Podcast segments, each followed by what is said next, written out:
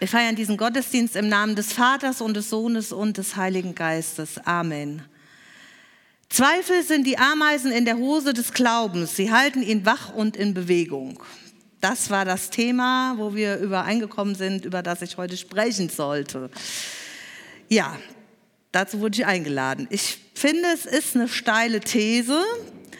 Und vielleicht denkt einer von Ihnen, naja, also Zweifel finde ich jetzt irgendwie voll unbiblisch das hat ja eigentlich nichts mit Christsein zu tun.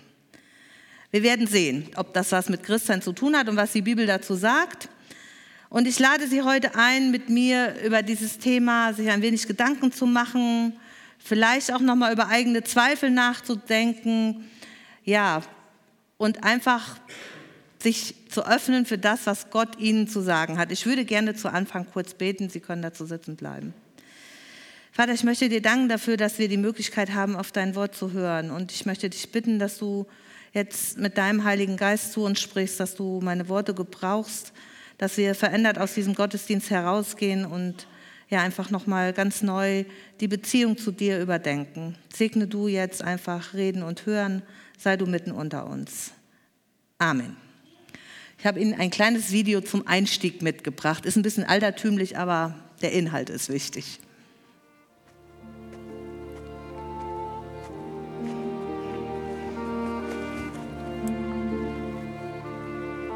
Die anderen sagten mir, dass sie den Herrn gesehen hatten. Doch ich hatte Zweifel. Ich konnte nicht glauben.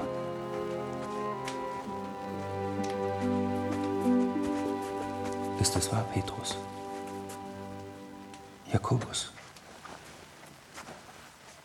Ist er wirklich gekommen? Thomas, schön dich zu sehen.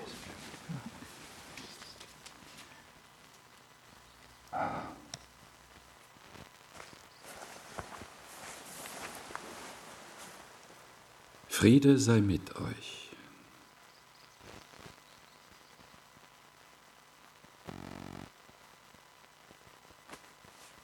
Thomas, streck deinen Finger aus und fühle meine Hände. Und streck deine Hand aus und leg sie in meine Seite. Und sei nicht ungläubig, sondern gläubig.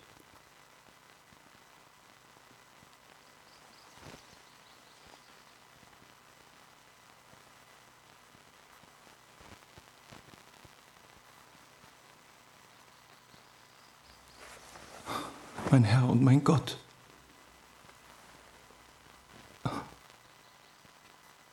Thomas, weil du mich gesehen hast, glaubst du.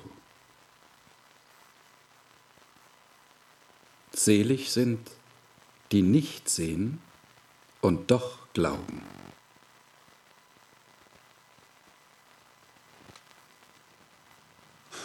Fast wünschte ich, ich könnte glauben. Du kannst es, Jona. Du kannst es. Und weil er lebt, werden auch wir leben. Wir alle. Wir alle.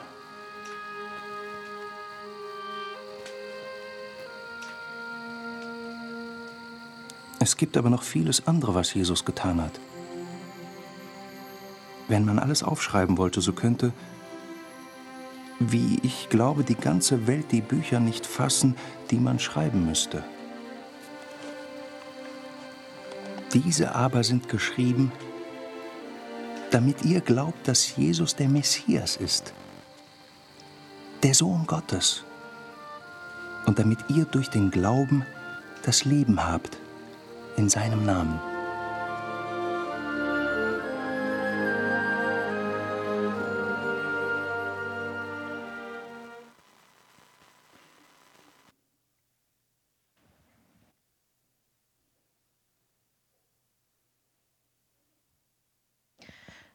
Ich lese aus dem Johannesevangelium, aus dem Kapitel 20, die Verse 24 bis 29. Thomas aber, einer der zwölf, der Zwilling genannt wird, war nicht bei ihnen, als Jesus kam.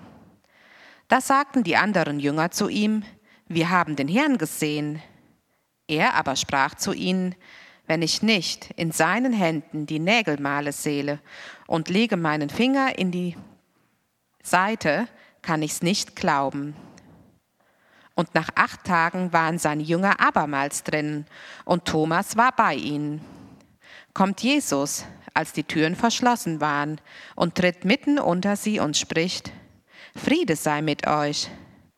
Danach spricht er zu Thomas, Reiche deinen Finger her und sieh meine Hände, und reiche deine Hand her und lege sie in meine Seite, und sei nicht ungläubig, sondern gläubig. Thomas antwortete und sprach zu ihm, Mein Herr und mein Gott. Spricht Jesus zu ihm, Weil du mich gesehen hast, darum glaubst du. Selig sind, die nicht sehen und doch glauben.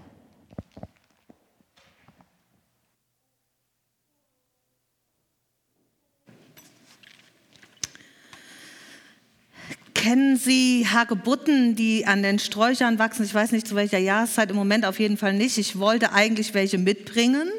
Wir haben die als Kinder immer so kaputt gemacht und den anderen hinten in den Rücken geschmissen oder gesteckt. Und das gab dann so einen schönen Juckreiz und war sehr witzig. Ich wollte das eigentlich heute so als Modell hier mit jemandem vorführen, habe aber dann gedacht, hm, ich glaube, derjenige wird dann nicht mehr so gut zuhören und abgesehen davon, irgendwie waren diese Hagebutten auch nirgendwo aufzutreiben. Also, Sie haben Glück gehabt. Ich glaube, ähnlich verhält es sich so mit unserem Glauben manchmal oder mit unseren Zweifeln. Die Zweifel sind auf einmal da. Wieso auch immer. Vielleicht hat sie uns irgendjemand in den Pulli oder in den Kopf gesteckt oder sie sind einem wie Ameisen die Hose hochgekrabbelt. Auf jeden Fall, auf einmal fängt es an zu jucken.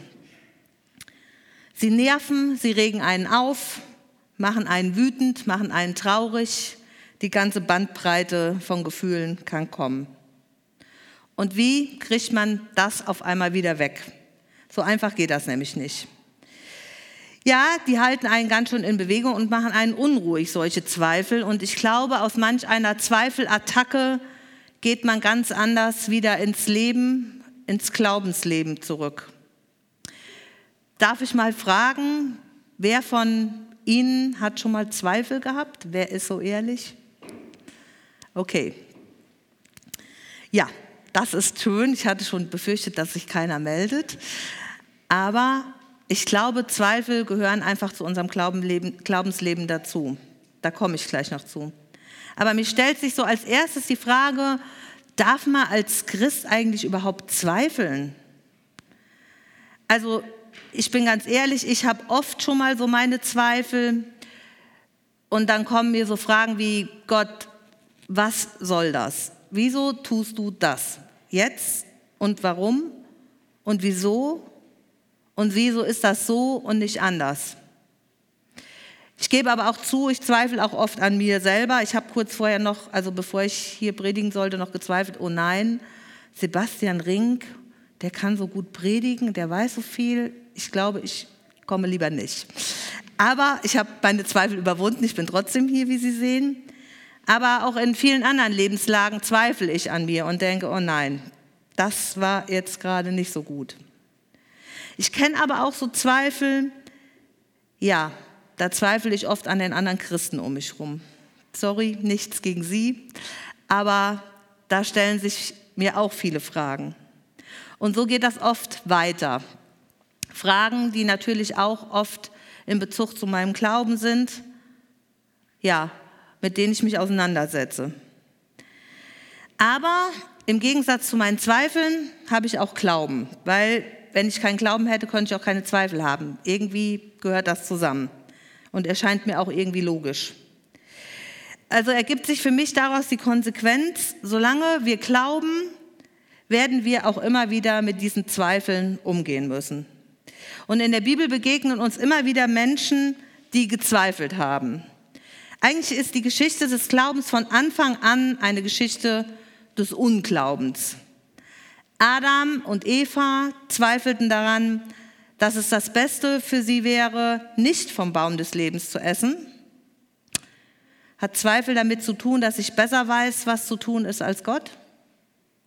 Die Israeliten zweifelten daran, dass sie das von Gott versprochene Land tatsächlich erobern würden.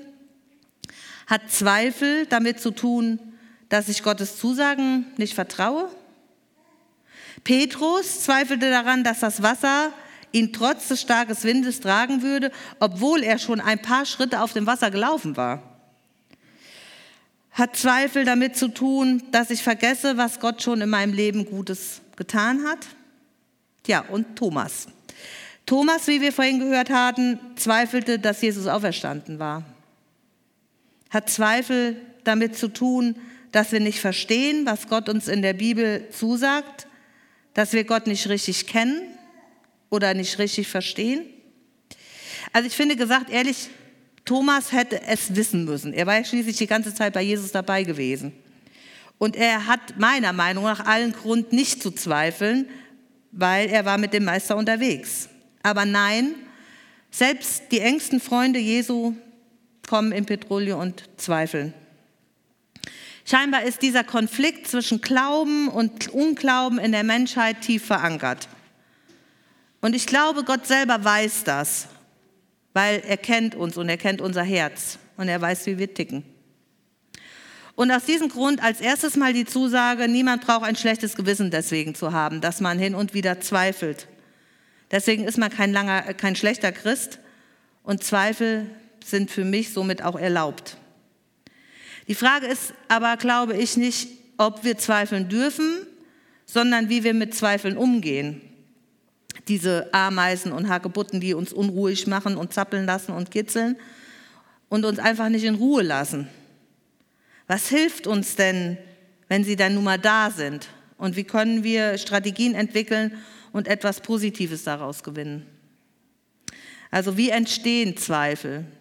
Thomas wird oft als ungläubiger Thomas bezeichnet, aber ich würde es lieber anders nennen wollen.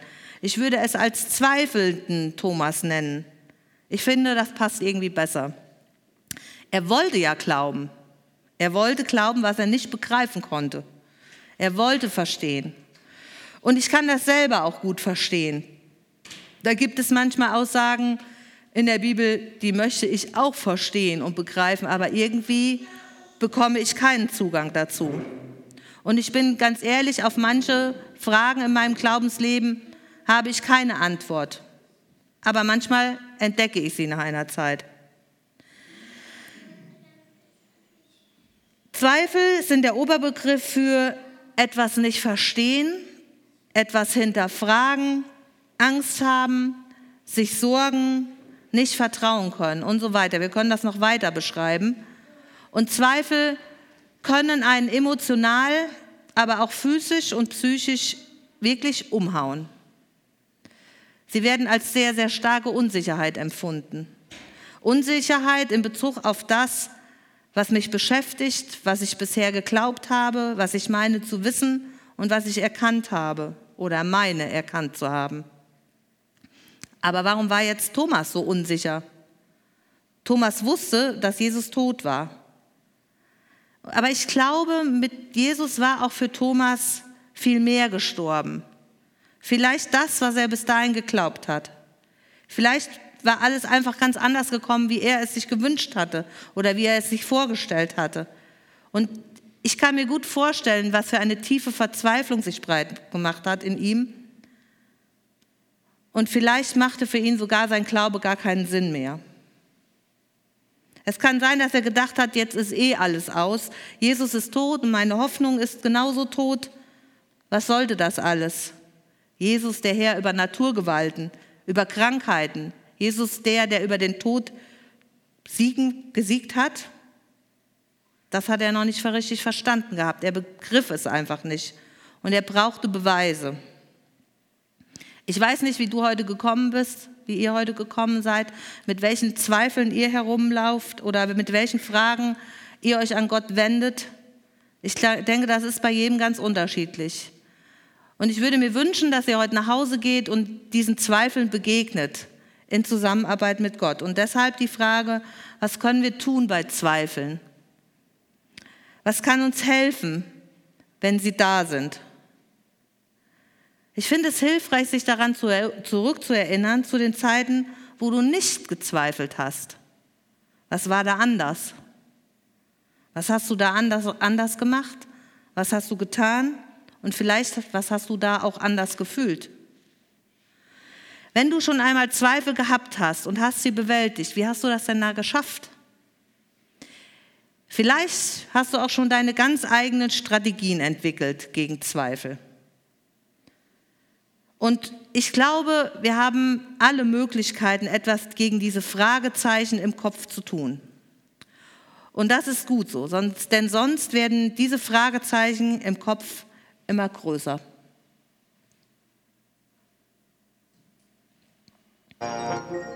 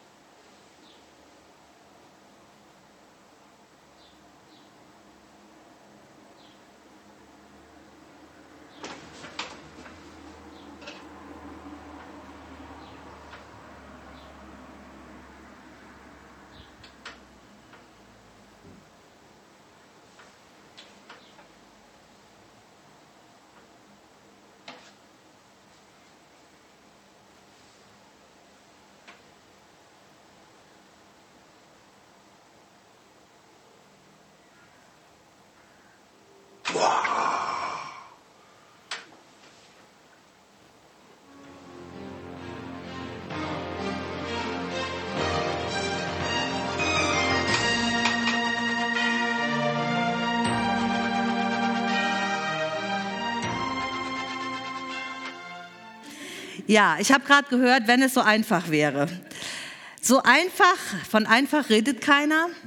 Aber ich glaube, es ist ein ganz wichtiger Faktor in Bezug auf Zweifel, aktiv zu werden.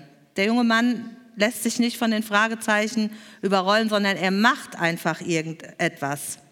Er guckt sich auch, glaube ich, vorher ganz genau an, so nach dem Motto, hm, okay, muss ich vielleicht mal drüber nachdenken. Und mir zeigt das, ich brauche vor den Fragen, die ich habe, keine Angst zu haben. Ich kann mich wie der junge Mann ihnen entgegenstellen, vielleicht nicht einfach gegen die Zweifel anschreien, das bringt wahrscheinlich nicht so viel, aber vielleicht kannst du diese Zweifel schreiend vor Gott bringen. Er kann das aushalten. Und ich bin fest davon überzeugt, dass Gott sich mit dir zusammen deinen Ängsten und Zweifeln entgegenstellen wird. Aber da ist dann die Aktivität gefragt, du musst Gott mit einbeziehen, weil er gehört ja zu diesen Zweifeln irgendwie dazu. Du musst ihm vertrauen, auch wenn du nicht verstehst, was los ist. Und ich glaube, Vertrauen ist dieser große Schlüssel zum Lösen von Zweifeln. Jesus hat zu Thomas gesagt, selig sind die, die nicht sehen und doch glauben, die nicht verstehen und doch glauben. Meine Mutter ist blind und seit kurzem auch körperlich sehr beeinträchtigt und letzten Sonntag bin ich mit ihr die Treppe runtergegangen. Sie hatte große Angst, war unsicher, was passieren würde und wusste bei jedem Schritt nicht, wo sie hintreten sollte. Ich sagte ihr immer, Mama, sei locker, vertrau mir, ich passe schon auf dich auf und ich sagte ihr auch, arbeite nicht immer gegen mich. Je mehr sie nämlich selber handeln wollte, und von mir wissen wollte, wo bin ich, wie stehe ich, was muss ich machen, umso schwieriger wurde das für mich, sie die Treppe runterzuleiten. Ich konnte sie kaum in die richtige Richtung lenken, weil sie immer verkrampfter wurde und ihr Körper immer steifer und so klein und zierlich wie sie ist, kriegte sie überhaupt nicht mehr in die richtige Richtung gelenkt. Sie wollte es unbedingt selber machen, obwohl sie wusste, ich kann nicht sehen. und sie konnte die Gefahr und die Situation überhaupt nicht einschätzen und dennoch wollte sie agieren. Ich sagte immer wieder, Mama, du musst mir vertrauen, du musst dich führen lassen. Und das war, ich kann euch sagen, ein ganzes Stück harte Arbeit, die, diese Treppe runterzubringen. Ich hätte sie niemals losgelassen. Ich hätte lieber mir selber Schaden zugefügt und sie auf mich fallen lassen, aber indem sie mir nicht vertraute, wurde das Ganze wirklich zu einem Kraftakt. Natürlich verstehe ich, dass sie Angst hatte.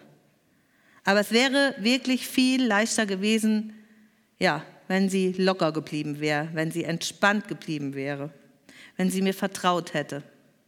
Und ich glaube, das ist ein gutes Bild für unsere Zweifel und unsere Beziehung zu Gott. Wie schnell fehlt uns das Vertrauen? Wir schaffen das nicht, einfach loszulassen und sich einfach führen zu lassen und zu sagen, okay, Gott, du wirst schon wissen. Das fällt uns enorm schwer. Wir schaffen es oft nicht, daran zu glauben, dass er für uns sorgt und dass uns nichts passiert. Wie schwer ist es, nicht zu sehen und doch zu glauben. Gott zu lieben und ihm zu vertrauen, auch wenn er nicht so handelt, wie wir es uns wünschen.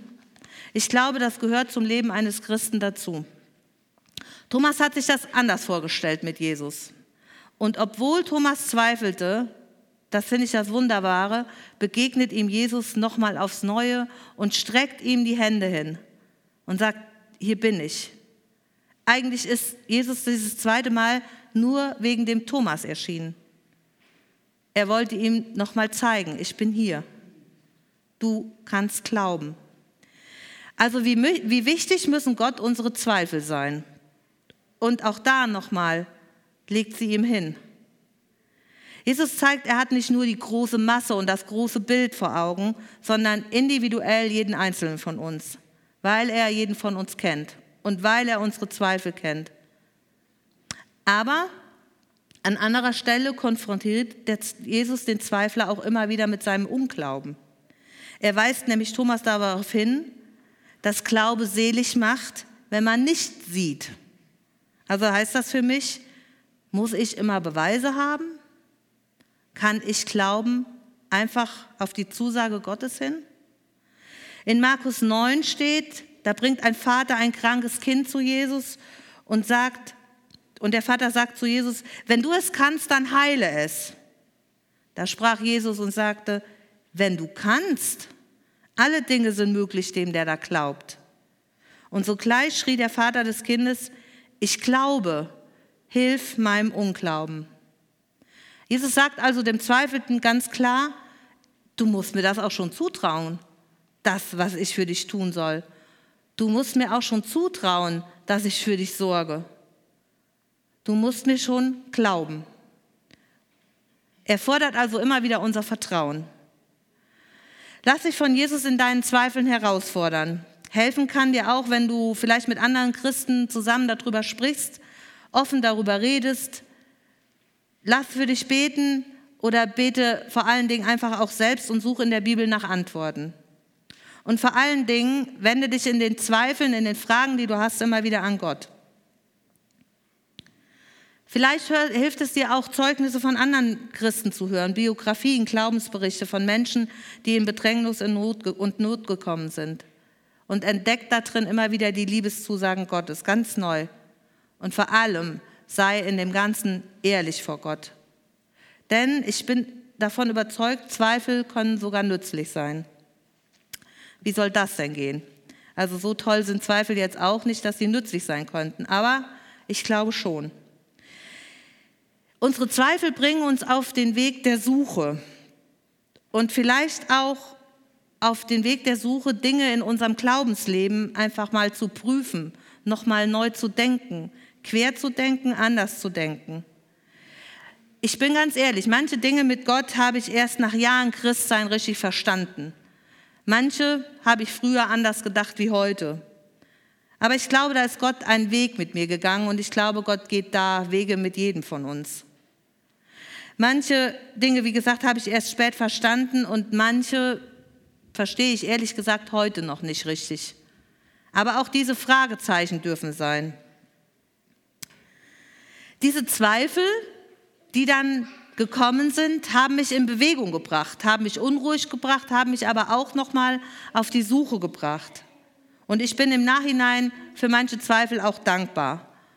Und ich bin auch dankbar dafür, heute sagen zu können, auf bestimmte Fragen habe ich einfach noch keine wirkliche Antwort gefunden. Meistens geben mir allerdings diese Zweifel kein gutes Gefühl. Ich weiß nicht, wie das bei Ihnen ist, ob Sie die toll finden. Ich nicht. Aber wenn ich sie habe, begebe ich mich meistens immer wieder auf die Suche nach Gott und dabei in die Beziehung mit ihm. Und ich glaube fest, weil Gott mir zusagt, wer mich sucht, der wird mich finden, dass ich jedes Mal Gewinn dabei habe. Ich bin jedes Mal fündig geworden, meistens etwas später, aber ich habe immer wieder Trost und Halt gefunden dabei. Also, letztendlich, auch du kannst nur gewinnen, wenn du dich deinen Zweifeln in Zusammenarbeit mit Gott entgegenstellst.